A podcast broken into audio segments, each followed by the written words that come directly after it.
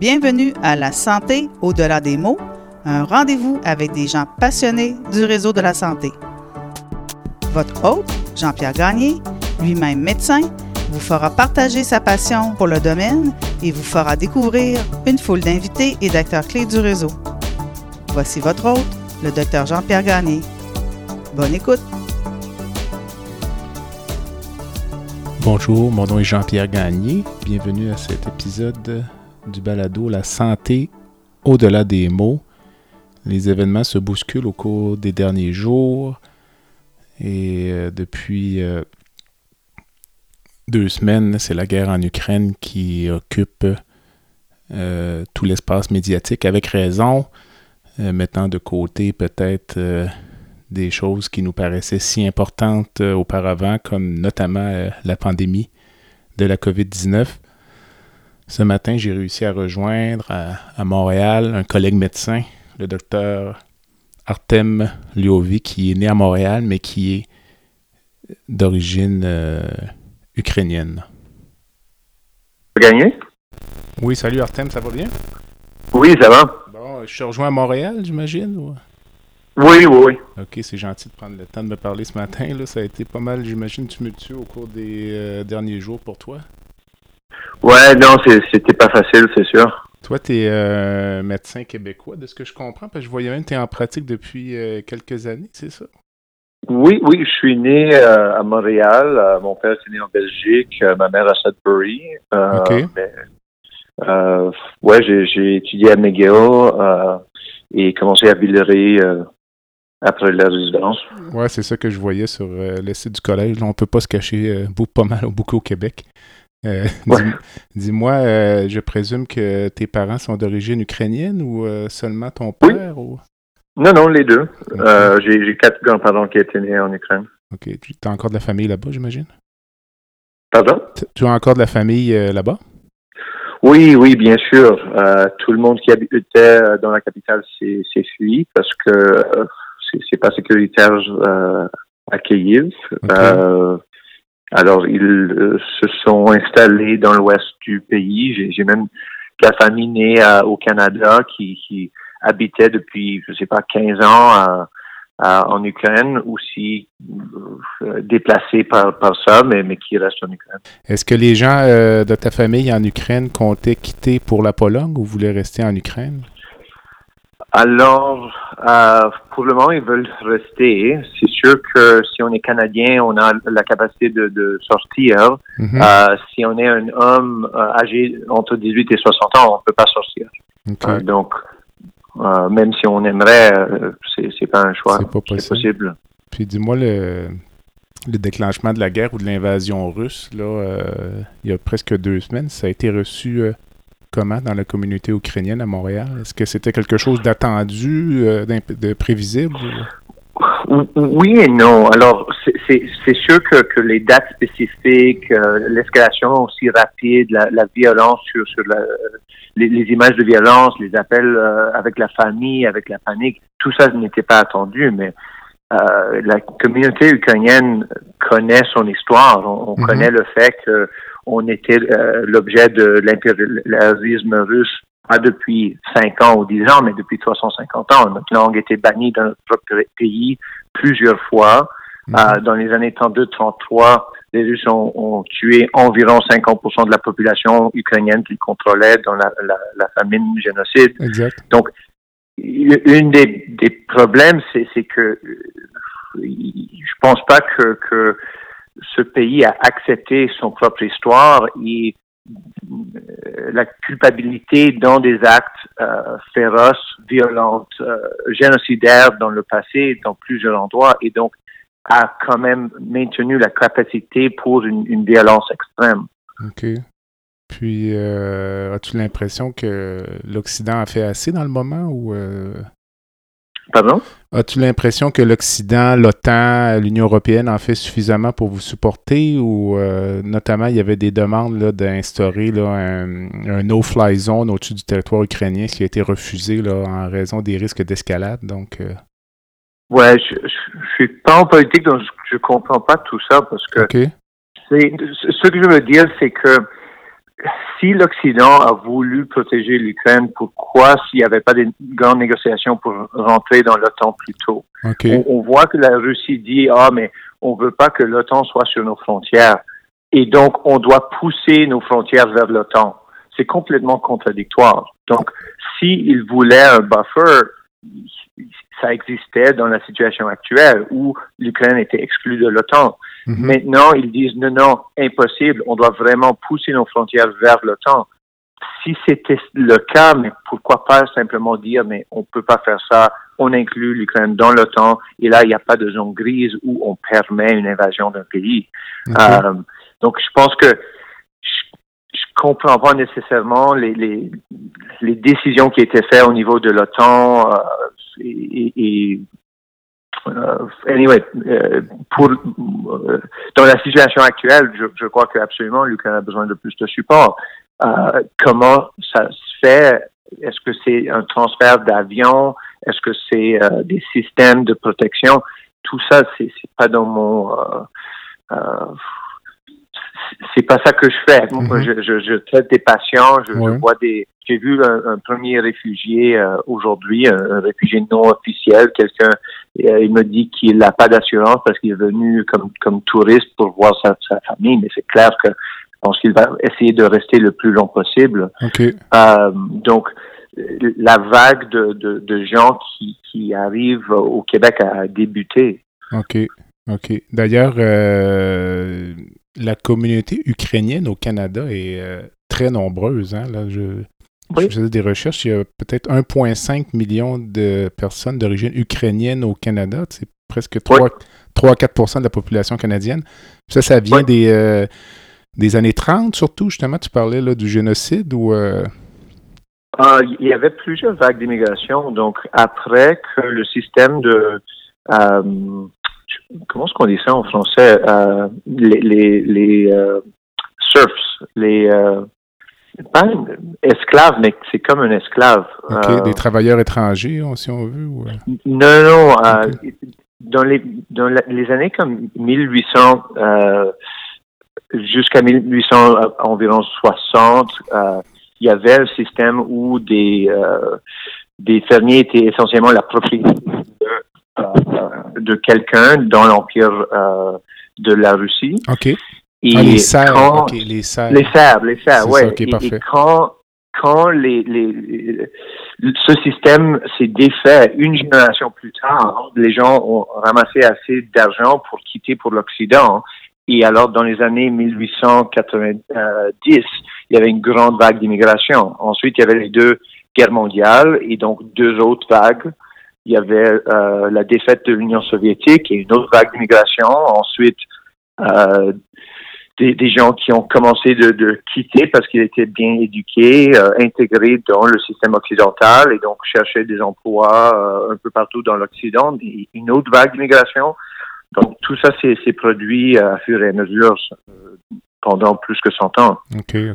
Toi qui es né à Montréal, euh, est-ce que la politique ukrainienne, euh, c'est quelque chose que tu suis ou suivais là, euh, activement? Je sais que tu es impliqué, tu as même été président, je pense, du chapitre montréalais de la Fédération nationale ukrainienne. Est-ce que tu es impliqué? Oui, alors, mais oui, alors, la Fédération ukrainienne, dans, des temps normaux, on a un, théâtre au Myland, on, fait des, des projets culturels euh, on a commencé un café de jazz, euh, on a euh, un théâtre chez nous.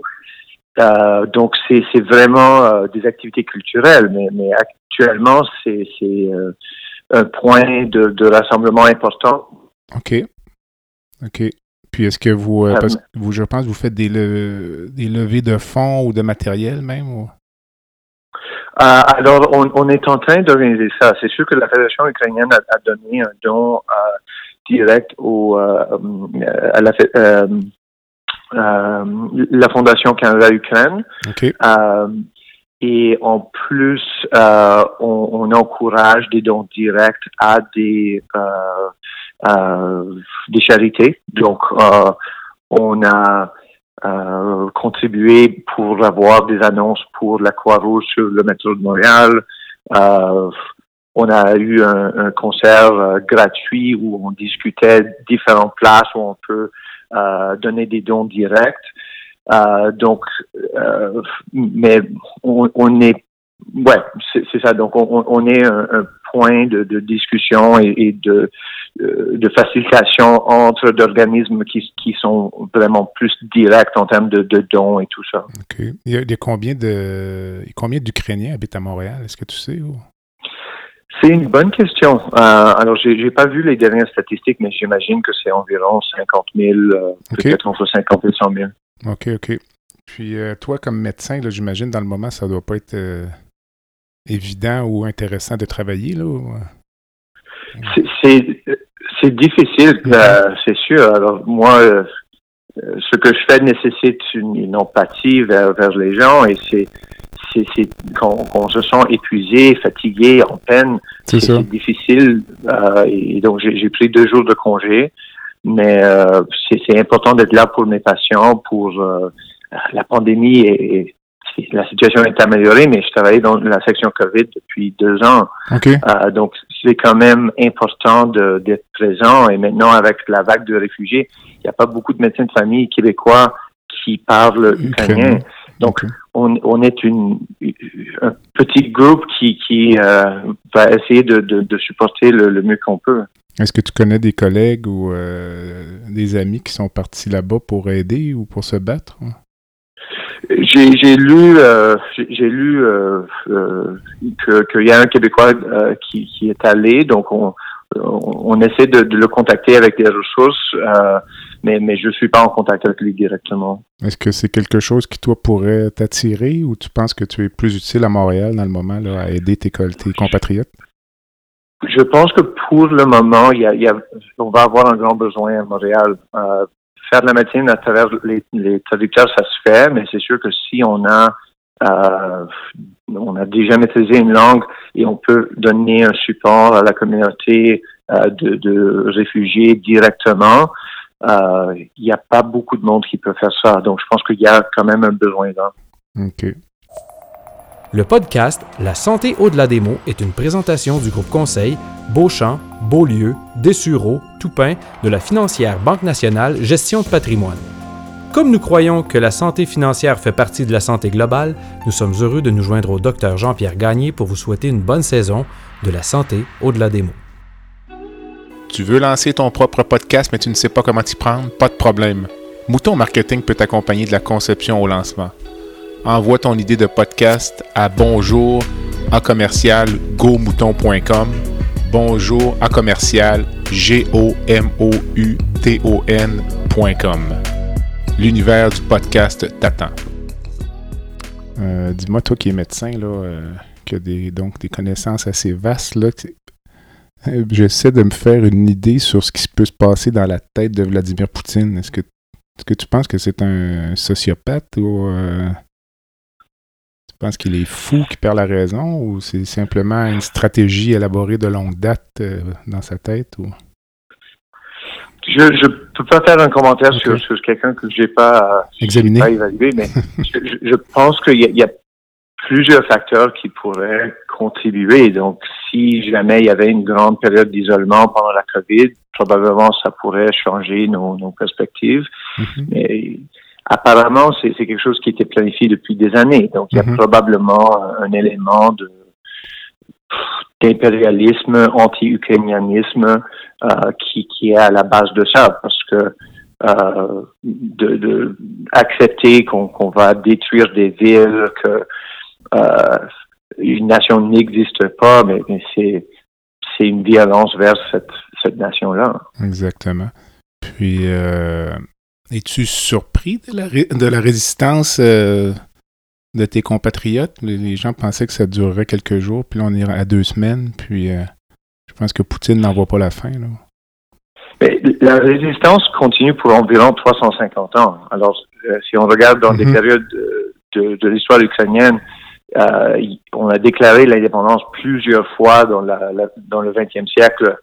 Donc, il y a quand même une, une, longue histoire d'une défense de la culture, de la langue, euh, et, une, fois pour une indépendance. Donc, je ne pense pas qu'on peut briser cet esprit-là.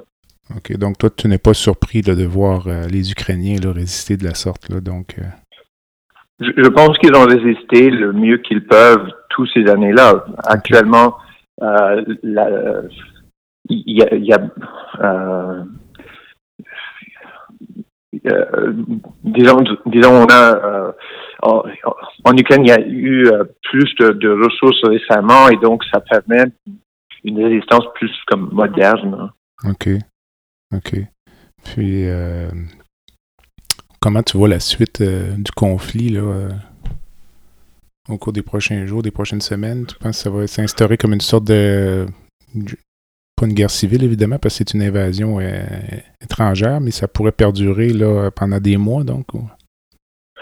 J'ai aucune idée. Je Je suis pas un militaire, je, je connais pas, j'ai pas de destinée pour ça. Mm-hmm. C'est qu'est-ce que qu'est-ce que je pourrais dire, c'est je, pense que c'est quelque chose qui est un problème vraiment international parce que si euh, c'est possible que, que, la Russie passe à travers l'Ukraine, je pense pas que Poutine va arrêter. Il y a d'autres pays qui sont pas membres de l'OTAN qui pourraient être euh,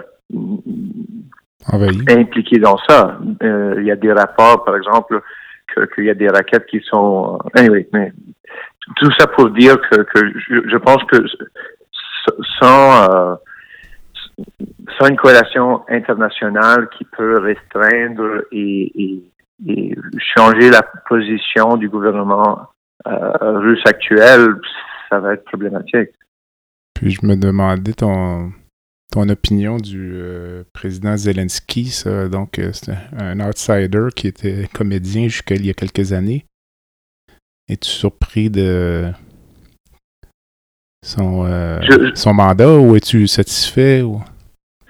Je, pense que, que, lui est quand même euh, devenu très impressionnant. Alors, euh, surtout dans les, premiers jours de la guerre, son, mm-hmm. son vraiment son messaging qui est très direct, très clair en, plein centre-ville de la, la, capitale, ça, ça donne espoir que, lui vraiment est impliqué, qu'il a choisi euh, des, euh, des gens qui l'entourent qui qui sont pas euh, qui ont pas qui sont pas peur de la situation, qui, réfléchissent et qui réagissent pour essayer de, de améliorer la situation. OK. As-tu parlé à des collègues médecins en Ukraine ou qui, qui sont sur le terrain dans le moment? Oui, euh, il y a quelques années, j'ai été impliqué à un projet traumatologique euh, où on faisait des, des recherches euh, à Donetsk euh, pour euh, le, le Eurocup, le, les, les, jeux de football européens. Mm-hmm. Et on a installé un, programme pour regarder les, les, types de traumas. Par exemple, si pendant un jeu de sport, il aurait je sais pas, une accident de voiture, quelque chose comme ça, pour, pour traquer ça. Mais euh, dans les années qui suivaient, euh, quand Donetsk était attaqué, il y avait des rapports de, bombes, d'explosions, de, de, choses, et après, euh, on a perdu le contact avec les, les, chirurgiens à Donetsk. À un moment donné, on a repris contact avec certains d'eux qui ont allé à Odessa, dans la capitale, et donc on essayait de, de faire des échanges euh, médicaux entre Montréal et, euh, et l'Ukraine. OK. Puis c'était plus tranquille de parce que ça, c'était pendant tes études finalement. Pardon? Ces échanges-là étaient surtout pendant tes études médicales. Ou plus tard? Oui, mais euh, depuis que, que, la guerre a, a, a, commencé, on essaie de les supporter. Donc, euh, je sais que le, département traumatologique de l'hôpital général de Montréal est en train de faire des traductions de, de vidéos euh, traumatologiques pour essayer. Ouais. Mm. Donc, euh, euh mm. ils, ils ont reçu une, une demande de, de l'Association internationale de traumatologie et des soins intensifs pour certaines vidéos. Donc, on, on, est en train de, de essayer de faciliter ça. Est-ce que tu connais bien le système médical ukrainien ou euh? Euh, pas exactement. Donc, euh, non. I mean, qu'est-ce que je peux dire? D'un point de vue de, de, financement, de la capacité, non. Alors, j'ai été visiter certaines hôpitaux, certaines qui étaient vraiment modernisées, certaines qui étaient vraiment du, du stockage soviétique, qui nécessitait une, une bonne rénovation. Puis est-ce que tu ne sais pas si ce système-là est en mesure d'absorber euh, dans une ville comme Kiev, est-ce qu'il euh, y a les ressources pour absorber des grands nombres de blessés ou euh, ça peut devenir débordé assez rapidement de, ce que tu en sais?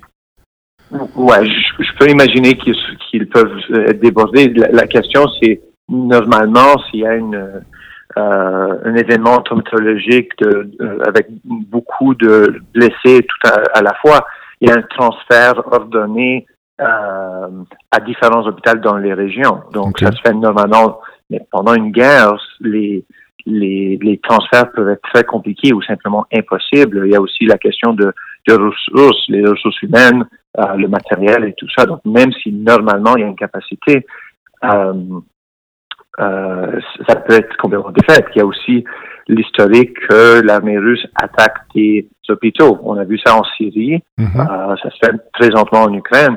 Et donc, même l'hôpital peut être une place dangereuse parce que ça peut être euh, attaqué. OK. Mm, mm, mm. Donc, c'est loin de, d'être terminé. est-ce que tu sais le, ou connais le, pour le pourcentage de population ukrainienne qui est pro-russe? Qui sont tous concentrés dans l'Est ou il peut y en avoir euh, dans les grandes villes qui sont un peu des collaborateurs? Ou... Alors, je, pense qu'il y, a plusieurs choses dans cette question-là. En Ukraine, environ 100, je crois que c'est quasiment 100% de la population qui euh, parle russe. Mm-hmm. Euh, encore, c'est un pays qui a été colonisé. Donc, c'est dans, dans, tous les médias, il y a euh, la langue russe. Si on regarde la, la chaîne euh, nationale, on peut avoir un annonceur qui pose une question en ukrainien ou en russe et le, la personne qui, qui répond peut répondre en ukrainien ou, russe. Et c'est comme ça 24 heures sur 24.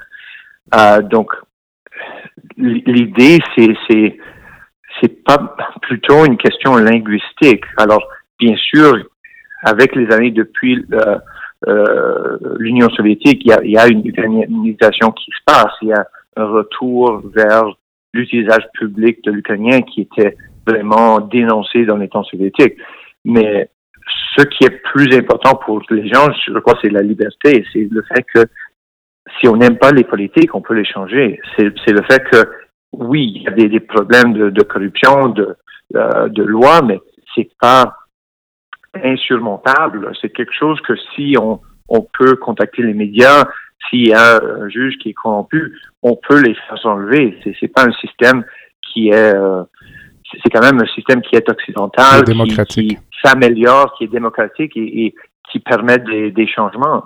Euh, donc, les gens, en général, veulent supporter un tel système parce que ça leur permet de, de exercer leur leurs droits et, vraiment vivre une, vie euh, qui, qui, est intéressante et, qui est euh, ouais.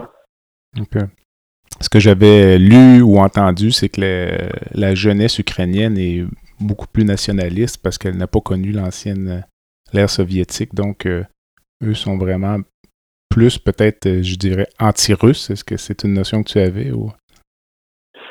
Je, je pense que les, les gens actuellement sont anti-violence, anti...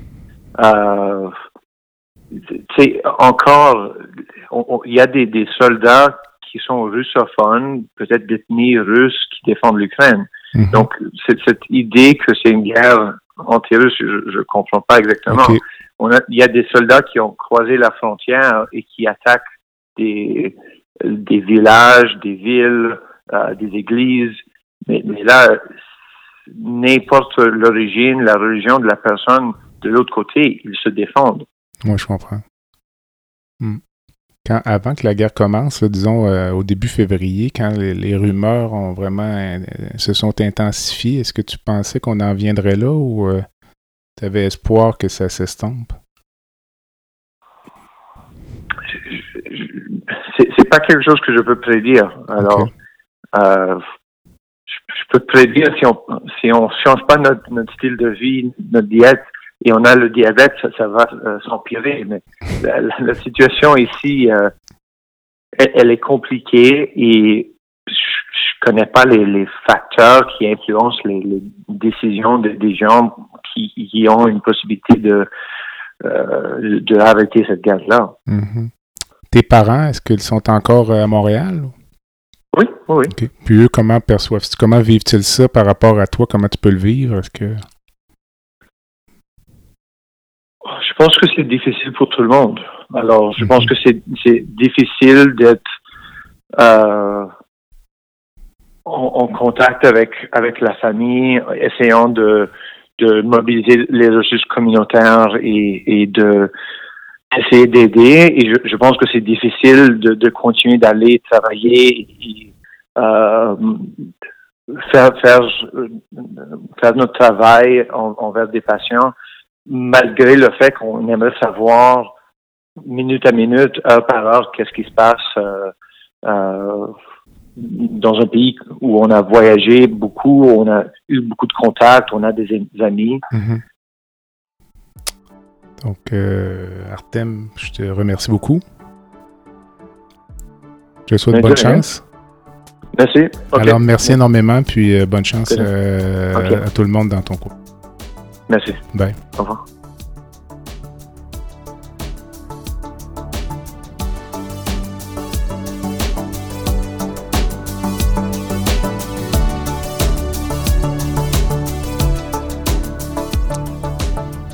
Alors, euh, sur ce, euh, ceci complète cet épisode du balado La santé au-delà des mots.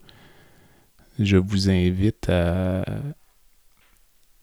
visiter le site web qui est www.baladosanté.ca www.baladosanté.ca Vous pourrez sur le site avoir des informations sur les épisodes antérieurs. Vous pouvez vous inscrire au site web, trouver les liens vers les différentes plateformes de balado. Je vous invite également à m'envoyer vos commentaires, à me suggérer des invités. Et je fais également un appel aux partenaires qui aimeraient s'associer à cette activité. En attendant, je suis Jean-Pierre Gagné et vous avez écouté La santé au-delà des mots. À bientôt.